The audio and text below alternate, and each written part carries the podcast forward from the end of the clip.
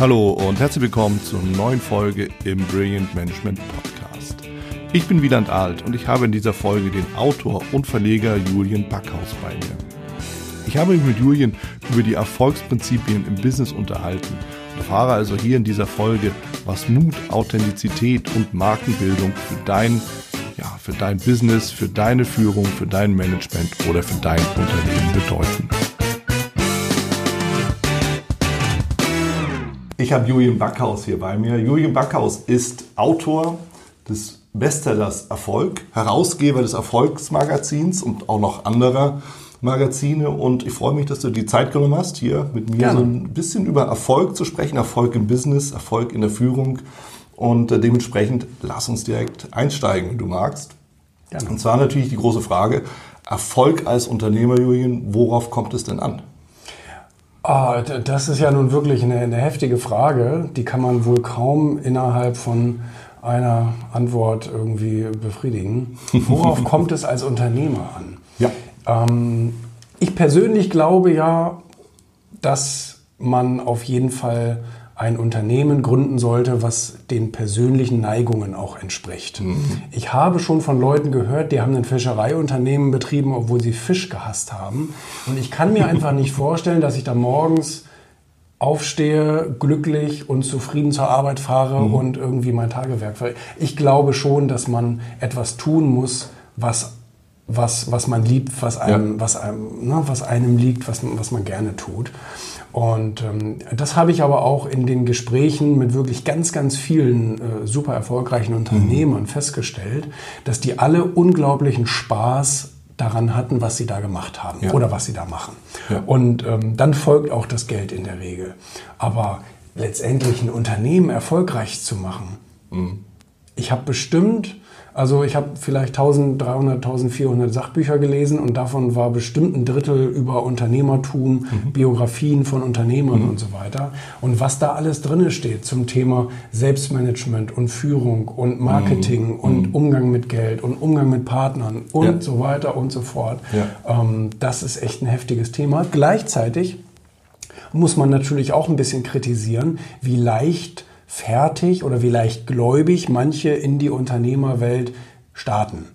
Mhm. Dass manche sagen, Mensch, ich mache mal ein Startup, ist ja ganz geil momentan so ja. und ähm, versuche ich einfach mal, wie sehr die teilweise auf die Schnauze fliegen mit guten Ideen, mhm. weil sie vorher nicht bereit waren, mal so ein bisschen in sich zu investieren, mal so ein bisschen Wissen aufzubauen, ah, okay. vielleicht mal Netzwerke aufzubauen, mal, ja. mal, mal, mal ein paar Bücher zu lesen oder wie auch immer mal einen Workshop zu besuchen. Da bin ich echt so ein bisschen traurig drüber, ja. dass die Leute da ähm, teilweise wirklich mit guten Ideen so leichtfertig reingehen und dann gnadenlos äh, auf die Presse fallen. Oh Mann, ja. Das heißt, es braucht ja wirklich eine ganze Reihe an Komponenten. Ich höre raus, eine gewisse Hingabe ist wichtig. Ja. ja. wenn ich keinen Fisch mag, muss ich keinen Fisch verkaufen. Ja. Und das gilt ja für alle Produkte. Ja. Das, das kann ich bestätigen. Ja. Ich habe auch jahrelang im Vertrieb gearbeitet und ich kann nur sagen, ja, wenn es ein Produkt gäbe, das ich hätte verkaufen sollen, das ich nicht mag, hätte ich es auch nicht verkaufen können. Ja. Oder auch, das, das, damit hätte ich auch nicht in äh, irgendwie Verbindung gebracht werden wollen. Ja. Ich glaube, das ist ein wichtiges Thema, definitiv. Und du sagst ja auch, in sich selber zu investieren, weil Idee ist eins. Und auch das ganze Thema, ich probiere es mal aus, den Mut zu haben, irgendwie ein Startup zu machen, ein Unternehmen zu gründen, ist das andere. Aber zu wissen, wie führe ich das Unternehmen, wie geht Buchhaltung, wie geht Kommunikation, wie geht Vertrieb, wie geht Führung, all das gehört ja mit da rein, oder? Ja. Ja, auf jeden Fall. Ich glaube, dass ich viele Kompetenzen irgendwie abgeben kann mhm. oder andere Menschen dafür beschäftigen kann. Ähm, und ich glaube auch nicht, dass man alles gleichzeitig gleich gut kann. Mhm. Das, das ist auch ausgeschlossen. Und am Anfang hat man einfach auch ein paar blinde Flecken. Auch das gehört dazu. Ja. Aber ich glaube schon, dass diese Bereitschaft da sein muss, eben auch im Vorhinein und währenddessen wahnsinnig viel dazu zu lernen. Mhm. Ich habe den Vorteil dadurch, dass wenn ich selber am Anfang viel weiß und, mhm. und viel lerne, ja. kann ich nachher meine Mitarbeiter auch ganz anders führen, ja. weil ich gleichzeitig auch eine gewisse Kompetenz denen gegenüber ausstrahle mhm. und die eben wissen, aha, der scheint zu wissen, wovon er da redet. Ja. Weil das ist oftmals eine, ein Akzeptanzproblem bei vielen Mitarbeitern, mhm. wenn die zum Beispiel in irgendeinem Bereich, sagen wir jetzt mal in der Verwaltung sitzen und du willst denen was erzählen, dass der nicht nachher denkt, ja, was, was willst du denn hier? Ne? Mhm. Du hast doch gar keine Ahnung, wovon du redest. Mhm. Wenn der hingegen merkt, aha, der scheint sich da in die Tiefe beschäftigt zu haben mit dem, was ich hier auch tue, mhm. dann ist natürlich auch eine ganz andere Akzeptanz da. Ne? Also das heißt, ein bisschen Fachwissen gehört auch dazu, um zu wissen, okay, Unbedingt. Äh, meine Mitarbeiter machen zwar das, ich muss es nicht im Detail wissen, genau. das wäre überzogen. Genau. Wollen wir keine Mitarbeiter dafür, ja. aber im Grundsatz muss ich schon so ein Stück weit wissen, worum es geht, worum ja. geht es überhaupt. Ja. Na, sonst könnt ihr auch nicht entscheiden, ja. gut oder nicht gut. Das stimmt. Das ist, denke ich, auch ganz klar. Ja. Jetzt bist du ja selber auch Unternehmer, du führst ja auch mehrere Mitarbeiter, bist mhm. aber viel unterwegs. Mhm. Wie machst du das denn? Das frage ich mich auch manchmal. also ich bin tatsächlich so ein typischer E-Mail- und WhatsApp-Leader. Mhm. Ähm, und ich bin eigentlich im Gegensatz zu meinem eigentlichen Charakter, bin ich unternehmerisch sehr aufgabengesteuert, sehr aufgabenkonzentriert. Ah, okay. ja.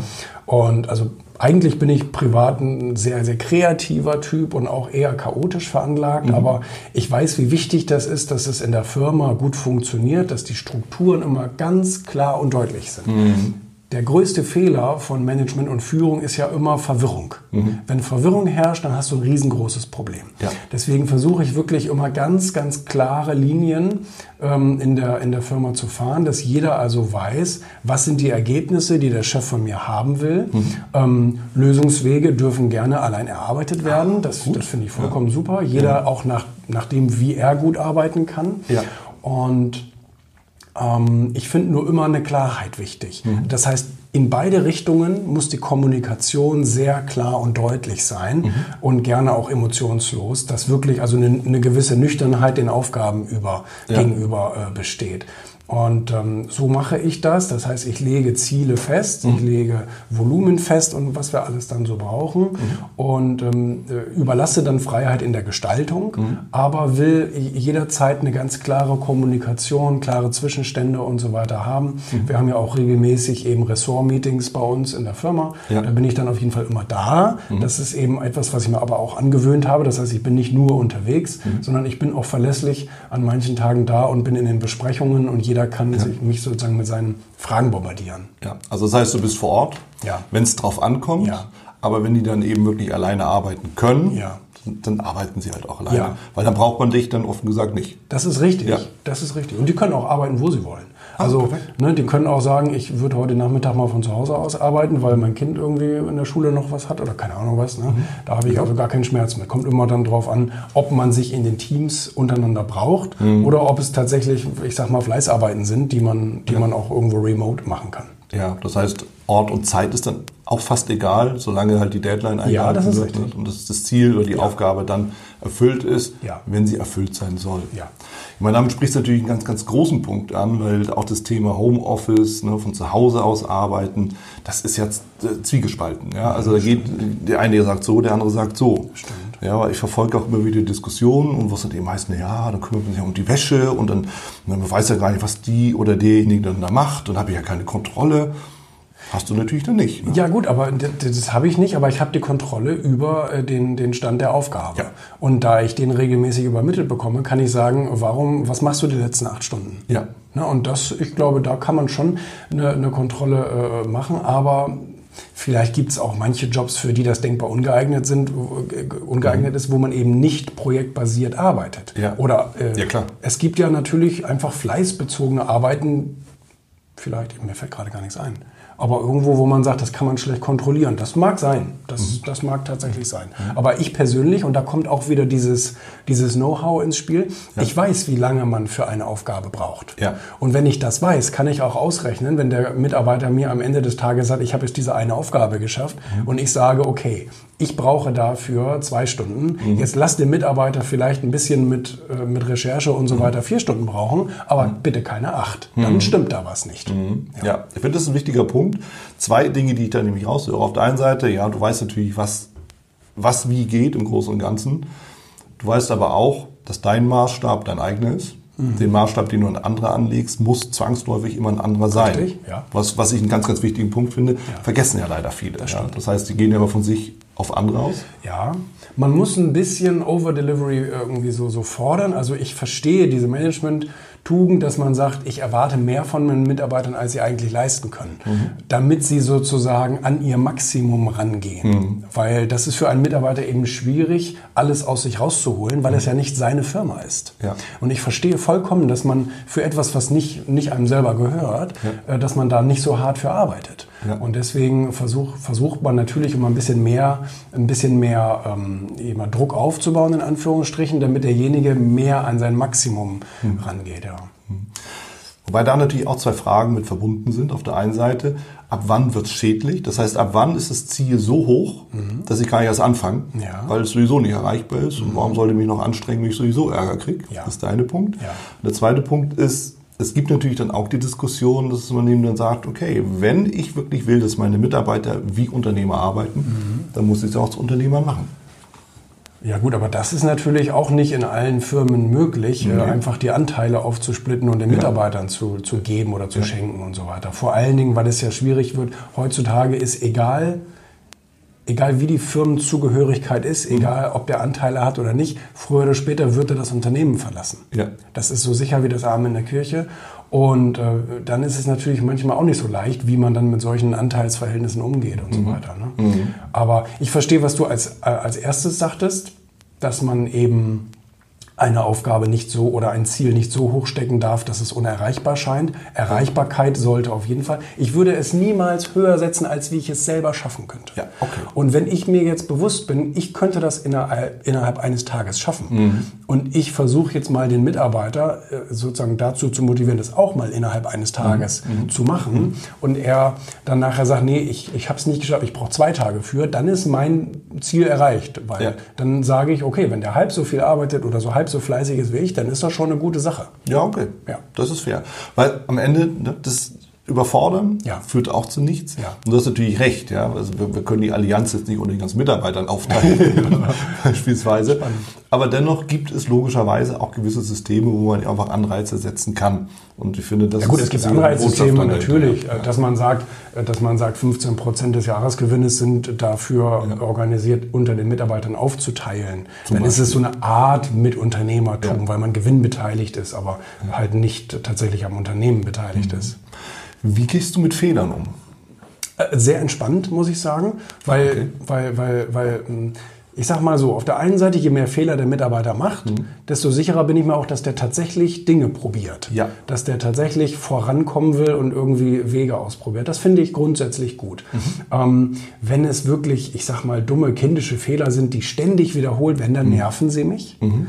Ähm, und trotzdem bin ich da sehr wenig böse drüber.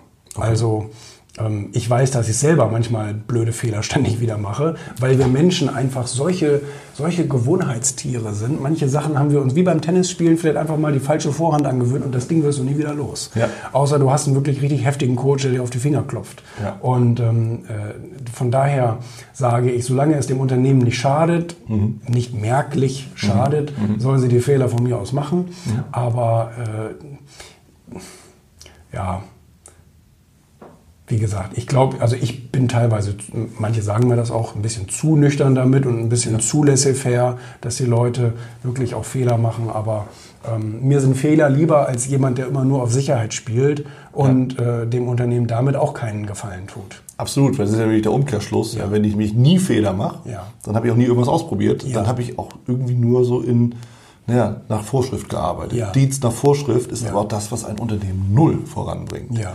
Und das ist eben auch das, also meine persönliche Meinung, ja. wo du dann auch nicht wirklich sagen kannst, ich kann mich auf die Mitarbeiter verlassen. Ich ziehe aber auch einen Schluss daraus. Wenn jemand wirklich, ich habe das vor einiger Zeit auch gehabt, dass ich jemanden, der jahrelang in einer Abteilung gearbeitet hat, mhm. immer wieder dieselben Fehler gemacht hat, mhm. habe ich irgendwann mal so ein bisschen den Mitarbeiter analysiert und habe dann gesagt, du wechselst jetzt die Abteilung zu mhm. etwas, was du ein Teil deines Jobs mhm. ist XY und das beherrschst du gut. Mhm. Und den anderen Teil beherrschst du nicht gut. Deswegen gehst du jetzt in eine Abteilung, wo es mehr auf dieses XY ankommt, ja. damit du einfach deine Fähigkeiten noch besser ausspielen kannst. Ja. Du hast mehr Erfolgserlebnisse, weil ja. diese ganzen Kritiken nachher nicht kommen. Und äh, von daher, so haben, und, und das funktioniert oftmals sehr gut, mhm. dass man die Ressourcen auch dort einsetzt, wo sie am besten funktionieren. Mhm. Also Stärken, Stärken statt ja. Schwächen auch nochmal ja. irgendwie rausmerzen, genau. sondern ja. da, wo ich gut bin, kann ich noch besser werden und habe damit eigentlich eine bessere Performance, als wenn ich mich irgendwo rumquäle. Hat jeder was von. Der Mitarbeiter ja. fühlt sich besser, das Unternehmen hat mehr Outperformance. Ja, ja, ja so. Und am Ende, wir sind ja auch keine Generalisten. Ich glaube, die Zeit ist ewig vorbei und die wird auch nicht wiederkommen. Wir müssen uns spezialisieren in gewisse Bereiche. Ja. Und wenn jemand sein Talent oder einfach seinen Spaß daran hat, ja. dann ist er da gut aufgehoben mhm. und sollte dann die Sachen, naja, die mit einer gewissen Qual verbunden sind, dann lieber jemand anders überlassen. Ja. Das höre ich dann so daraus. Stimmt. Mhm. Du hast natürlich auch gerade in deinem Buch, wenn es um den Erfolg geht, mhm. dich mit vielen Prominenten zusammengesetzt ja. und da sind natürlich viele, viele interessante, spannende Themen mit dabei. Ja, wie man mit Herausforderungen umgeht, warum es wichtig ist, auch authentisch zu bleiben, warum man als Marke halt wichtig ist. Mhm. Und wir können ja mal so ein paar Punkte einfach rausgreifen. Ja. Denn äh, was sicherlich für viele im, im, Business so ein Thema ist, ist einfach die Herausforderung. Und da hast du ja mit dem Klitschko gesprochen. Ja, Genau, hier in Hamburg. Und ja. ähm, das Thema bei den Herausforderungen ist ja wirklich, dass insbesondere viele Unternehmer sich vor Herausforderungen verstecken. Mhm. Also da draußen bauen sich auch gerade riesengroße Wellen auf, ja. ob das künstlich intelligent ist oder ob das eben Arbeitszeitmanagement ist und bla bla bla. Ähm, neue Fachkräfte, mhm. Umgang mit der Generation Z und so weiter und mhm. so fort.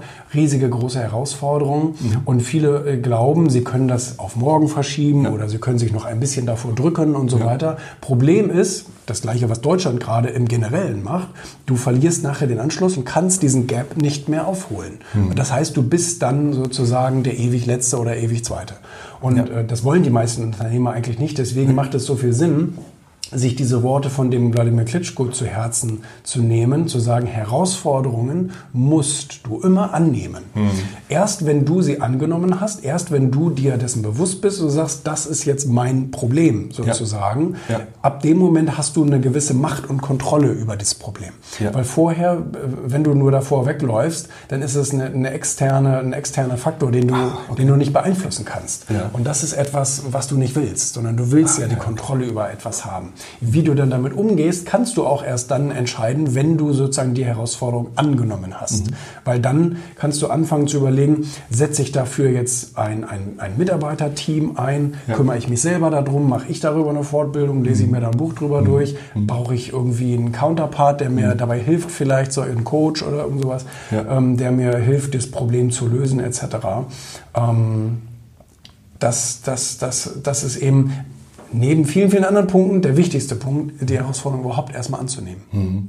Ja, also das heißt, das Thema wirklich zu meinem eigenen machen. Ja. Es ist meins. Ja. Es ist nicht irgendjemand anderes In Amerika würde man so cool sagen, take ownership und ja. you own the problem ja. und ja, so. Das genau. klingt alles ein bisschen besser als in Deutsch, ja. Ja gut, das ist nochmal eine andere Geschichte. Ne? Jeder geht ja auch anders damit um. Ja. Auch, auch, auch, jede, Kultur, so können wir es sagen. Embrace the struggle. Ja, genau. Also da gibt es ja auch viele Testimonials, die sich da dementsprechend... Ich, ich schaue zum Beispiel immer gerne mal den David Goggins. Ja, Also wenn, ja. wenn einer das wirklich auf den Punkt bringen kann, ja, was man eben alles machen muss, mhm. dann ist es sicherlich der oder Grant Cardone, den kennst du oh, ja dann auch. Mhm. Gut, also von daher, ja, ne, das, man kann es auch in diese Richtung treiben, aber am Ende, ja. ne, man kann es drehen, wenn man will, wenn die Dinge vor einem stehen. Ja. Ähm, da muss ich eben mich auch dem ganzen Thema stellen. Ja. Weil du hast recht, die Gefahr ist halt, dass man dann zurückfällt. Und in dem Moment, wo man zurückfällt und andere Gas geben, ist man ja doppelt hinten dran, weil man ja, ja, Microsoft hat jahrelang gedacht, dass mit dem iPhone und diesen ganzen Sachen, mhm. äh, das ist eine Modeerscheinung. Ja. Und du erreichst irgendwann einen kritischen Punkt, an dem kannst du dann sozusagen dieses neue Weltprodukt nicht mehr einholen. Ja. Nokia hat dasselbe gedacht und so weiter und so fort. Ne? Ja. Ja. Viele, das waren Weltmarktführer. Absolut. Mit weitem Abstand. Absolut, absolut, absolut. Das ist natürlich eine interessante Frage, eine interessante Diskussion, weil ich habe auch gerade ein Gespräch geführt. Mhm. Denke Sie auch darum, verlieren wir den Anschluss. Ja, Thema KI und all diese ganze, mhm. also alles, was um die Technologie Versuch mal da draußen geht. irgendwo zu telefonieren. ja, okay, wer auf Reise ist, der kann das bestätigen. Die Frage ist, verlieren wir dauerhaft den Anschluss? Und die zweite Meinung, die ich hörte, das war übrigens der Markus Schranner, mhm. der sagte, ja, natürlich sind die im ersten Schritt schneller, ja. weil die da viel Kapital reinhauen, mhm. aber Wer die Unternehmen oder die anderen Länder? Die anderen Länder. Aha. Ja, also China, okay. USA, wenn es um KI geht, Aha. Technologie. Ja. Aber, und das war etwas, was mich wirklich überrascht hat, mhm. auch, weil, weil es ist ein spannender Gedanke, ja. wir, und das ist unsere Stärke in Deutschland, mhm. können Dinge besser machen. Wenn sie ja, erstmal da sind. Ja, das war bisher so. Das ist eine Chance. Das war bisher so, ja. weil sozusagen ähm, es einen großen Teil der Bevölkerung gibt, die extrem penibel und genau sind ja. und deswegen in solchen Themen wie Maschinenbau, Elektronik mhm. und so weiter einfach hervorragende Arbeit geleistet haben. Ähm, jetzt müssen wir uns aber jetzt müssen wir uns aber vorstellen, dass diese Menschen künftig äh, maschinell kopiert werden mhm. und, und sozusagen deren, deren filigranste Fähigkeiten mhm. auch von äh, eben äh, künstlicher Intelligenz übernommen werden können. Mhm. Von daher glaube ich schon, ähm, dass der Mensch sowieso bald keine, keine, keinen, keinen großen Einfluss mehr auf die Wirtschaftsleistung hat. Mhm. Und deswegen kann ich mir sehr gut vorstellen, dass eben andere Länder dann diese Technik, diese perfekte Technik mhm. sozusagen für sich einsetzen. Das ist ja das, was China momentan macht. Ja. Momentan kaufen sie eben deutsche Ingenieure auf ja. wenn man es mal so ja. platt sehen will, um eben ihre eigenen, ihre eigenen ähm, ja, äh, Probleme damit auffangen zu können, dass mhm. sie eben nicht so genau sind. Und mhm. da ist doch irgendwo ein kleiner Haken in dem Zahnrad mhm. und so weiter. Mhm. Und das ist eben etwas, was man dadurch momentan versucht zu substituieren. Aber das wird dann meiner Meinung nach durch die künstliche Intelligenz, da werden wir vielleicht in 20 Jahren soweit sein, ja brauchen wir eben auch die Menschen dann nicht mehr. Und dann ist es egal, ob das ein deutscher ja. Ingenieur ist oder ein chinesischer Ingenieur, die sind beide arbeitslos. Ah, okay. Das sind nicht unbedingt die besten Perspektiven. Gehen wir zurück zur Herausforderung, weil das ist tatsächlich eine. Was heißt das denn dann für jeden Einzelnen von uns? Naja, ich meine, äh, ich persönlich habe da äh, vielleicht eine ganz, ganz, ganz interessante Meinung zu, zu diesem mhm. Thema künstliche Intelligenz, weil wir leben auch immer noch in einem Sozialstaat mhm. und es wird auch gerade wieder noch sozialer, noch vielleicht sogar sozialistischer, mhm. als es in der Vergangenheit war. Zumindest die Jugend äh, wird uns da sicherlich die, die, die nötigen Kräfte in den, in den Bundestag wählen. Na, jedenfalls ähm, glaube ich persönlich als Unternehmer daran, mhm. dass ähm, vielleicht so in fünf, sechs, sieben Jahren, je nachdem, wie schnell jetzt die künstliche Intelligenz sich entwickelt, weil mhm. sie sich potenziell entwickelt. Und das ist etwas, was wir mit unserem menschlichen Gehirn immer schwer voraussagen können. Mhm. Aber äh, sagen wir mal so in, in, in, vielleicht fünf, sechs oder vielleicht auch erst in zehn Jahren, wird die Politik, glaube ich, Gesetze erlassen, mhm. die uns Unternehmer vor die Wahl stellen, zu sagen, ähm, wenn ihr jetzt so viel künstliche Intelligenz statt reale Mitarbeiter einsetzt, dann müsst ihr dafür eine Strafsteuer bezahlen, eine mhm. Strafabgabe sozusagen. Mhm. Und diese Strafabgabe, die landet dann im, im Topf für das bedingungslose Grundeinkommen, mhm. damit diese ganzen Menschen, die jetzt zu Hause bleiben müssen, mhm. Irgendwo von leben können.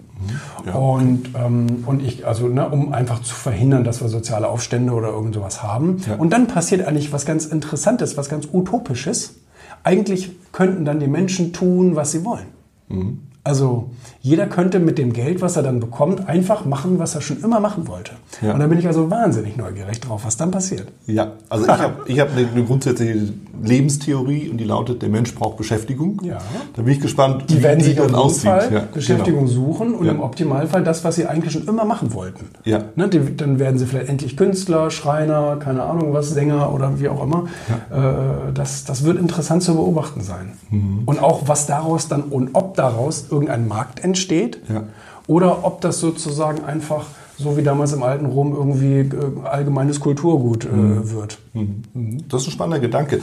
Offen gesagt auch einer, der etwas tröstlich ist. Weil ja. deine vorherigen Aussagen waren eher etwas weniger tröstlich und von daher nehme ich das gerne mit auf. Und äh, das gibt uns einen Aspekt halt, wie können wir mit den Herausforderungen umgehen. Ja, lass uns mal ein bisschen kurzfristiger bleiben, ja. weil das ist ja die Langfristperspektive, die ja auch mit vielen, vielen Unbekannten versehen ist. Stimmt. Wenn wir ins Hier und Jetzt gehen, ähm, ein, ein wesentlicher Punkt ist ja auch, wie kann ich authentisch sein? Was das, das, das, fällt ja, das fällt ja wirklich vielen schwer. Ich habe ja, ja, äh, über das Thema äh, auch mit Bushido gesprochen und äh, der ist ja nun wirklich ein Beispiel dafür, so zu sein, wie er ist, seine maximal authentisch. so maximal authentisch und damit natürlich auch viele vor den Kopf stößt. Mhm. Das heißt, Authentizität richtet sich automatisch auch gegen bestimmte Menschen. Ja. Ähm, das ist aber sowieso immer so. Mhm. Wir Menschen können nicht jedem gefallen, egal mhm. wie du bist. Selbst mhm. wenn du der angepassteste, glatteste Aal bist, der hier rumläuft, auch dann wirst du Menschen nicht gefallen, weil sie genau das kritisieren und ja, sagen, äh, Menschen ohne Ecken und Kanten gibt's ja gar nicht. Ja, Stimmt ja auch. macht. Ja. Gibt's auch wirklich nicht. Ja. Und von daher glaube ich, ähm, dass man sich A, bewusst werden muss, wenn mhm. ich authentisch bin, also wenn ich ehrlich und wahrhaftig sozusagen bin, ähm, ziehe ich Menschen an und stoße andere Menschen ab. Ja. Punkt, so ist es halt. Ja. Und damit muss bitte jeder schön leben. Mhm. Ähm, der Vorteil ist natürlich, dass wir Menschen sehr viel mehr vertrauen, die zu sich selbst stehen. Mhm. Wir respektieren auch solche Menschen sehr, sehr viel mehr. Mhm. Und ähm, das Beispiel bringe ich eben bei dem Bushido immer, den liebt sicherlich nicht jeder, aber ich glaube, die, die meisten haben Respekt davor, dass er sich so traut zu sein, wie er eben ist. Ja. Und mit allem drum und dran. Und ähm, ich glaube, davon können insbesondere eben Manager profitieren. Ja. Ähm, die, die damit natürlich A, auch gewisse, gewisse Beziehungen zu Menschen aufbauen in ihrer Mitarbeiterschaft, die das sehr schätzen, die mhm. sagen, Mensch, der Typ, der ist so, wie ich mir einen Chef vorstelle. Mhm. Und, ähm, und, und, und die anderen, die damit vielleicht nicht so klarkommen, ähm, da muss ich als Manager natürlich mir auch bewusst sein, dass ich nie Alleinherrscher sein kann. Mhm. Ähm, es, es, meiner Meinung nach sollte es immer Verbündete in der Mitarbeiterschaft geben, mhm. die dann vielleicht mal eine Charaktereigenschaft von mir ausgleichen können und die dann sozusagen mal von, von, von, vom Inneren des Kreises Einfluss nehmen können mhm. und die Mitarbeiter dann auch mit dieser Vision mitziehen und so ja. weiter. Ähm, das ist sicherlich, äh, das ist sicherlich dann eine Methode. Mhm. Genau. Mhm. Also Authentizität und dieses mitreißende Vision zu haben, geht dann ja so ein bisschen einher. Ja. Was, was sich für mich völlig schlüssig anhört und auch, auch anfühlt, ist natürlich klar. Ne? Ich kann ja nur meiner eigenen Vision folgen und dann muss ich ja bei mir selber sein und authentisch sein damit. Ja. Und das eben auch nach außen transportieren. Es ist natürlich ein bisschen esoterisches Thema, wo, wo viele Menschen ja, auch vielleicht ein bisschen gerade, gerade linksorientierte Menschen äh, im Gehirn Probleme haben, sich mit sowas zu beschäftigen. Ähm, aber es ist, glaube ich, ein wirklich sehr großer Faktor. Da mhm. haben wir das Thema Vertrauen. Wenn da jemand ist, dem ja. ich nicht so recht das abkaufe, was er da spielt, ja. ein komisches Bauchgefühl habe, ja. dann werde ich auch seiner Vision gar nicht folgen, weil ich sage, der, der, führt irgendwas anderes im Schilde. Das ist so eine subjektive Wahrnehmung dann. Ja, also ich erlebe das ja oft genug auch in der Führung oder im Führungstraining, dass Führungskräfte nicht wirklich bei sich selber sind. Ja. Ja, die haben halt irgendwo so ein Rollenmodell ja. aufgeschnappt, ja. so formuliere ich es mal, und versuchen das irgendwie so zu adaptieren, zu übernehmen. Das sind sie aber nicht. Genau. So, das heißt, wir haben die Formulierungen, die irgendwie nicht wirklich ankommen. Mhm. Wir haben irgendwie die Gesten, die nicht funktionieren. Wir haben dann irgendwie so Mini-Kopien rumlaufen. Von irgendeiner grauen Eminenz, die mhm. irgendwann mal auf den Tisch gehauen hat, um dann irgendwie zu führen. Ja. Aber es ist ein, ein Rollenbild, das erstens vielleicht völlig überholt ist. Ja. Zweitens, das gar nicht zu dieser betreffenden Person passt. Ja. Und drittens, was auch keiner abkauft. Ja. Und das ist ja der Stoff, aus dem der Ärger ist. Weil genau. am Ende knirscht es dann ja auch ganz schnell im Gebälk. Mhm. Ja, das heißt, da geht es auch nicht mehr wirklich darum, habe ich eine langfristige Vision, sondern wer bin ich eigentlich mhm. und wofür stehe ich? Und mhm. da sind wir wieder bei dem, was du ja sagtest, ja gut, du lässt deine Mitarbeiter schon ja. in einem gewissen Rahmen, ja. in einer gewissen Aufgabenstellung laufen, aber du stehst dafür, dass wenn es irgendwie nicht funktioniert, dass es natürlich dann halt auch entsprechend die, die Gespräche gibt, beziehungsweise halt auch ja. das Feedback. Ja. Ja, so, und das muss man eben wissen. Und das ist etwas, was, was ich auch persönlich als authentisch mhm. empfinde. Mhm. Ja, so, das muss aber jeder erstmal selber lernen und erfahren. Meine persönliche. Meinung und Erfahrung dazu. Ja. Wir hatten ja auch schon über Mut gesprochen. Ne? Das Thema, wenn ich irgendwo ein Unternehmen mache, Unternehmer bin. Du hattest ja mit dem Reinhard Messner auch darüber gesprochen, mhm. wie Mut letztendlich aussieht. Und ich glaube, wir alle wissen ja auch, ne, wenn man auf die Berge klettert und im Eis übernachtet, gehört schon ein bisschen Mut dazu. Ja. Ähm, Brauche ich als Führungskraft Mut? Was meinst du? Naja gut, als Führungskraft, wenn du zumindest nicht nur das erhalten willst, was du hast, sondern mhm. wenn du auch vorangehen willst, dann betrittst du ja unbekanntes Terrain. Ja. Und dafür brauchst du immer Mut. Mut mhm. Äh, setzt ja sozusagen in dem Moment ein, wo ich etwas tue, wo ich das Ergebnis nicht kenne. Mhm. Oder zumindest, wo ich es noch nie gemacht habe und nicht weiß, wie man selber in diesem, in diesem neuen Ziel funktioniert. Mhm. Und das ist natürlich etwas, wo, wo, wo die meisten Menschen Angst entwickeln und sagen, ja hm, ich bleibe lieber bei dem, was ich kenne, ja. dann kann mir nicht viel passieren. Ja. Aber dann bleibe ich natürlich auch immer an dem Punkt, wo ich bisher mhm. bin. Und das kann sich kein Unternehmen leisten, mhm. weil alle anderen um, sich, um, um dich herum bewegen sich vorwärts. Also musst ja. du zwangsweise mit der Veränderung mitgehen.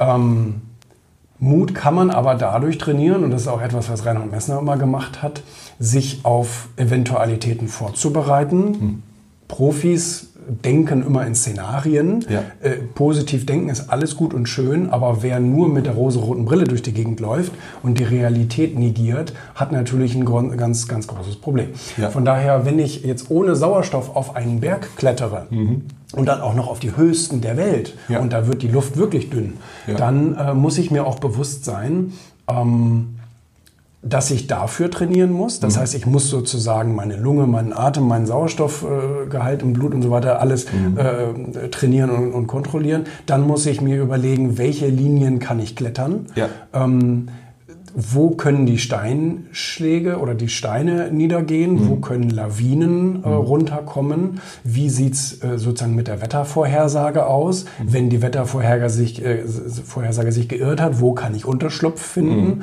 ohne dabei zu sterben, wie ja. kann ich möglichst meine ganzen Mitkletterer so sichern, dass keiner von uns abstürzt und zurückbleibt ja. und so weiter und so weiter und so fort. Ja. Ähm, bin ich äh, dick genug angezogen, habe ich Ersatz mit und so weiter und so fort. Also das sind alles Dinge, mit denen kann ich mich beschäftigen. Mhm. Und das ist auch jedem Kletterer schon mal irgendwie passiert. Man kann also auch aus den Fehlern anderer durchaus lernen. Und genauso ist es ja im Unternehmertum. Mhm. Wofür gibt es denn diese ganzen Biografien und so weiter, ja. wo Unternehmer, die seit 50, 60 Jahren äh, erfolgreich waren, das alles niedergeschrieben haben, was ihnen so passiert ist? Warum soll ich denn da bitte nicht draus lernen, mich auf Klar. gewisse Dinge mal vorzubereiten? Ja. Dein Dein Geschäftspartner verlässt dich. Dein Geschäftspartner raubt dich aus. Ja. Auch das höre ich immer wieder. Gibt's ja. Ähm, äh, dein, dein bester Mitarbeiter äh, verlässt dich vielleicht. Oder dein, deine Finanzkraft lässt nach. Mhm. Dein Produkt wird verboten und so weiter und so fort. Ja. ja. Ja? Also denk mal an so viele, auch an so viele Finanzdienstleistungsunternehmen, die vielleicht geschlossene Beteiligungen oder so verkauft haben und ja. auf einmal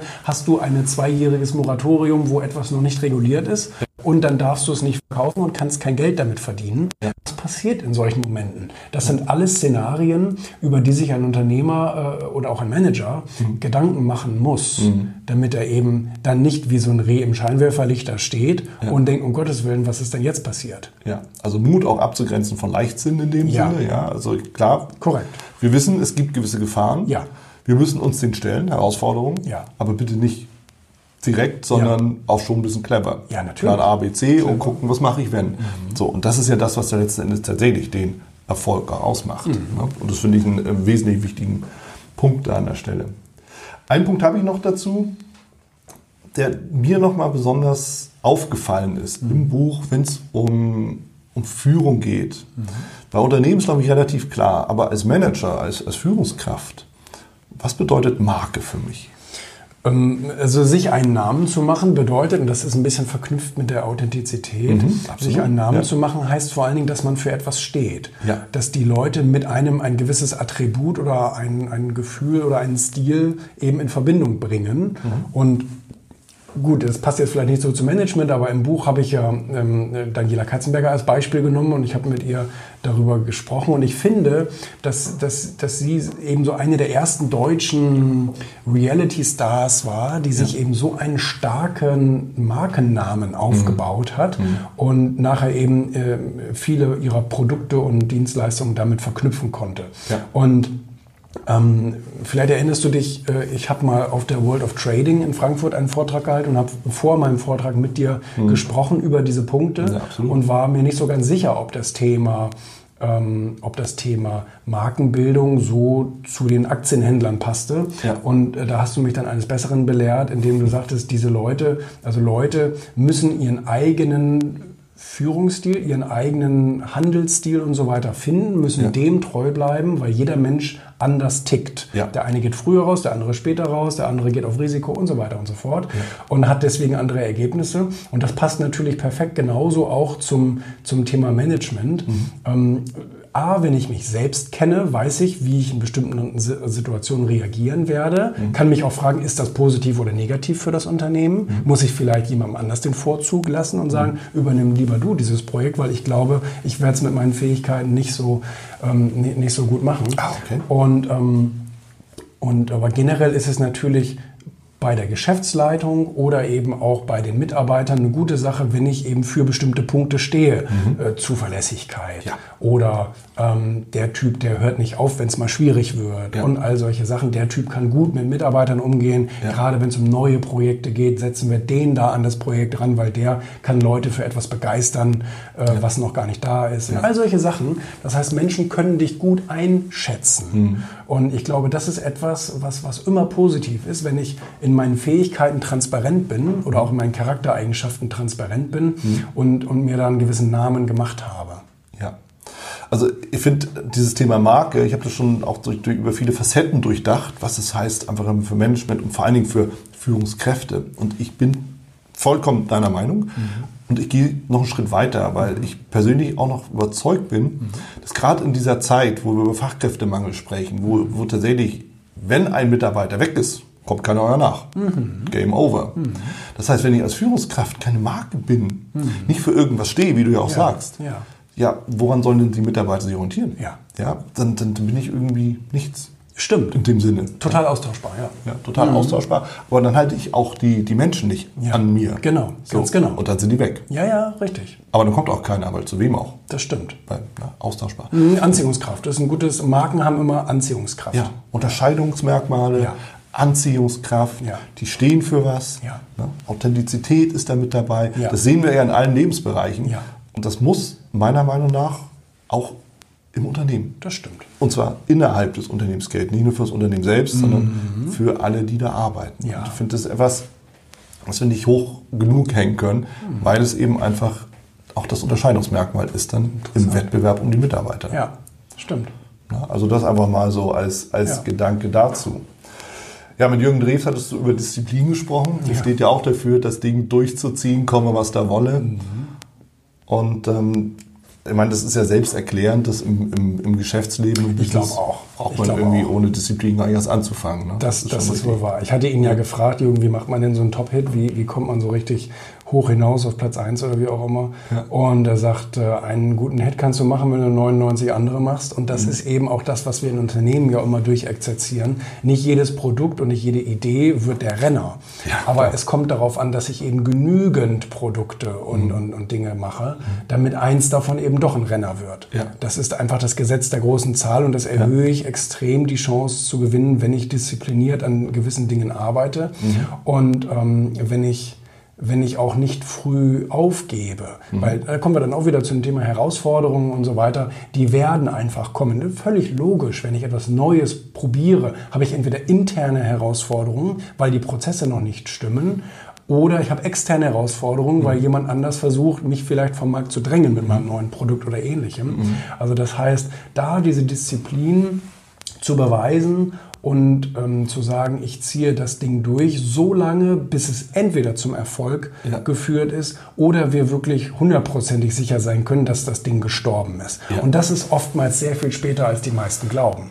Ja, wenn man Thomas Edison denkt, der Klassiker. Ganz genau. Meistens hören Sie wirklich. Gebraucht. Genau. Ich meine, wenn es wissenschaftlich nachvollziehbar ist, dass etwas funktionieren kann. Ich habe jetzt gerade wieder die Geschichte von den Gebrüdern Wright gelesen, mhm. die mit dem Fliegen und so weiter. Natürlich braucht das unvorstellbar viele Versuche ja. und teilweise Jahrzehnte, bis es dann so ausgereift ist, dass es funktioniert. Aber wenn man wissenschaftlich vorher sagen kann, es muss funktionieren, wir ja. müssen jetzt nur die richtige Mechanik herausfinden.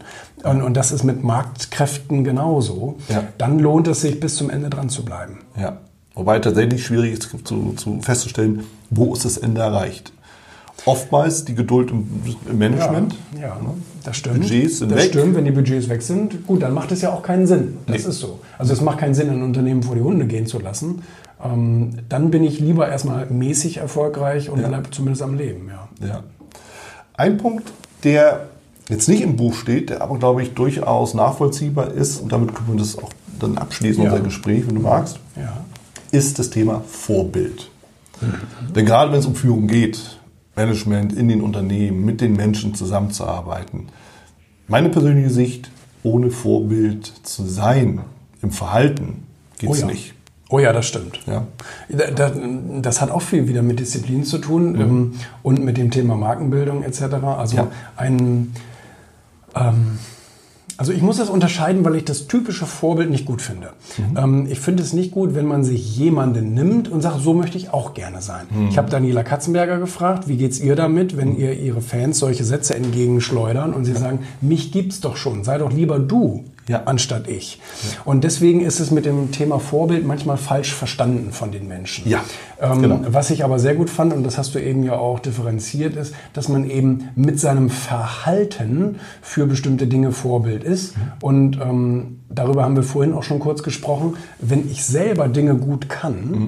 dann bin ich für meinen Mitarbeiter auch ein ganz anderes Vorbild, als wenn ich nur von ihm Dinge erwarte, die ich selber entweder nicht kann oder nicht bereit bin zu tun. Das ja. ist vielleicht noch besser ausgedrückt. Ja. Weil wenn, wenn er merkt, das ist, jetzt, das ist jetzt eine Scheißaufgabe, die eigentlich keiner machen will und dafür ja. haben sie jetzt einen Doofen gesucht, dann ist die ganze Sache schwierig.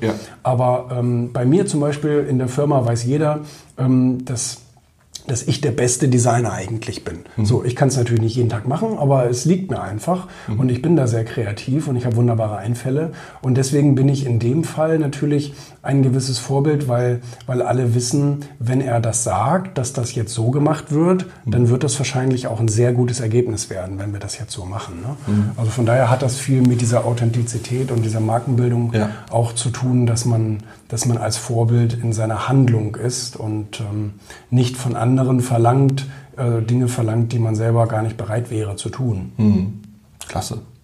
Ja, und damit können wir es stehen lassen. Julian, vielen Dank für deinen Input, für deine Gedanken auch dazu und ich freue mich schon aufs nächste Treffen. Gerne. Das war's auch schon hier mit dieser Folge im Brilliant Management Podcast. Wenn dich das Thema Leadership und Management weiterhin interessiert, dann sichere dir auch meine Leadership Impulse und mein E-Book zu den fünf Tipps für eine brillante Führungskultur. Link dazu zur Anmeldung findest du in den Show Notes. Wer dich unterstützen kann rund um das Thema Leadership und Management, dann komm gerne mit deiner Anfrage auf mich zu. Die Adresse findest du ebenfalls in den Show Notes oder unter www.brillegers.com.